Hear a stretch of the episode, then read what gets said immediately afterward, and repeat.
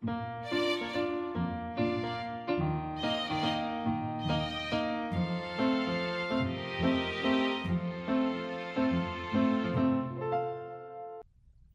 迎来到 Cafe 的小小世界，让我们用小小的时间一起听小小的故事，用小小的思考认识小小的世界。万圣节即将到来，让我们跟着小南瓜怪兽一起体验万圣节怪兽任务吧！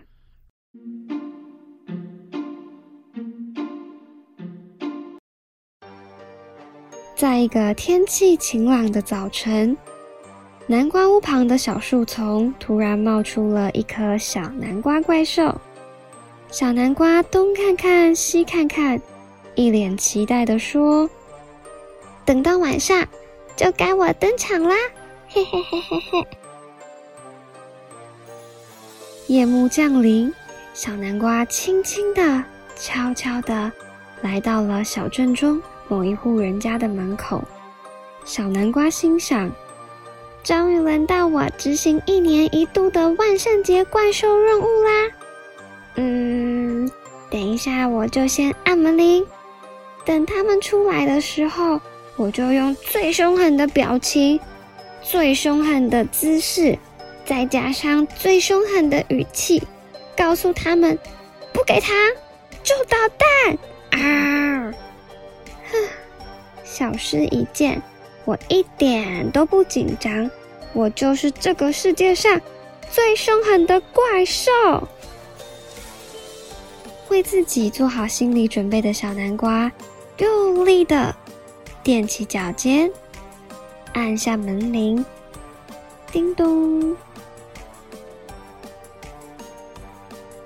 嗯，难道是？没有人在家吗？那还是我再按一次。正当小南瓜准备第二次按下门铃时，砰的一声，门开了。刚刚把门打开的小女孩动也不动地站在门口看着小南瓜，小南瓜也看着小女孩。突然，小女孩冲了过来。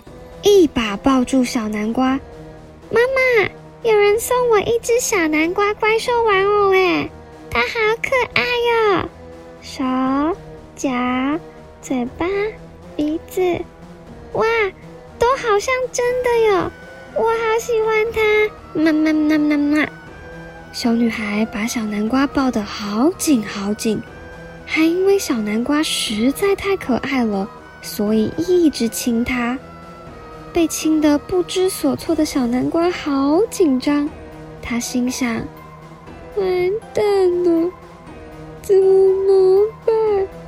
我快要被口水淹没了。”怪兽吓人手册里面没有说，小女孩看到怪兽不会害怕，还会一直亲亲啊！嗯，我才不要待在这里，赶快逃啊！于是，小南瓜趁着小女孩转头找妈妈，手稍微放松的时候，咻，飞快的逃跑了。刚刚遭受第一次失败打击的小南瓜，摇摇晃晃的走在路上。小南瓜对自己说：“不，刚刚这一切都是一个意外，一定是因为我没有先吓到他。”一次的失败是打不倒我的，我要再挑战一次。于是，小南瓜打起精神，雄赳赳、气昂昂的走到了另一户人家的门口，用力的按下门铃，叮咚，来呢。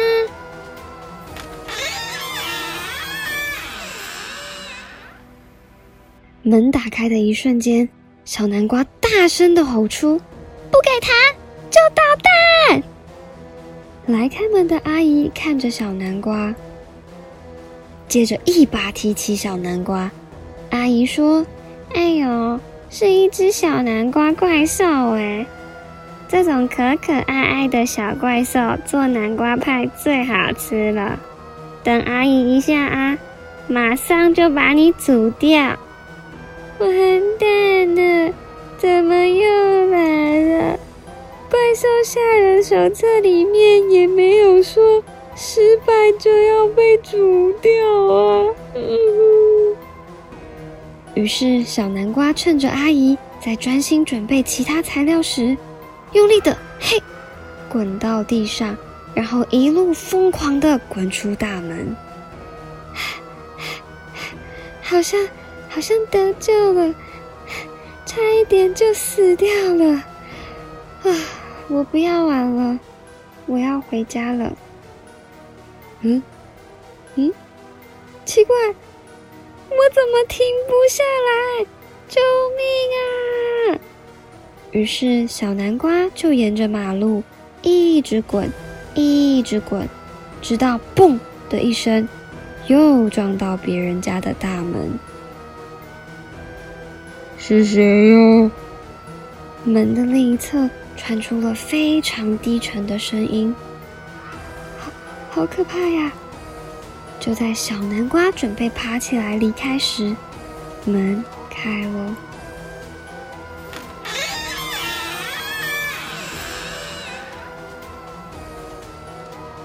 憋了一整晚的小南瓜终于忍不住放声大哭，一边哭还一边解释：“我不是，我没有，不是我。”打开门的巨人。看着哭得乱七八糟的小南瓜，只好一直安慰他：“嗯，没事，没事，我也没有怪你哦，我只是说话比较大声一点，你不要哭了。嗯，发发生什么事了？你你吃饭了吗？我刚好做了蜘蛛饼干，你要不要吃一点呢？”嘿，蜘蛛饼干。呀，我想吃，我好饿。今天晚上是我第一次挑战万圣节怪兽任务，可是我一直失败，还差点被煮成南瓜派。哼！哦，原来是这样啊！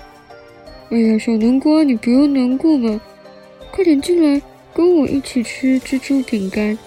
我啊，可以教你很多怪兽吓人的秘诀哦，这样子你下一次一定会成功。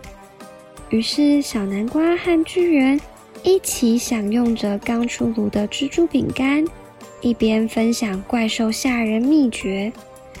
嗯，至于小南瓜怪兽有没有学会，我们就等明年再一起来看看吧。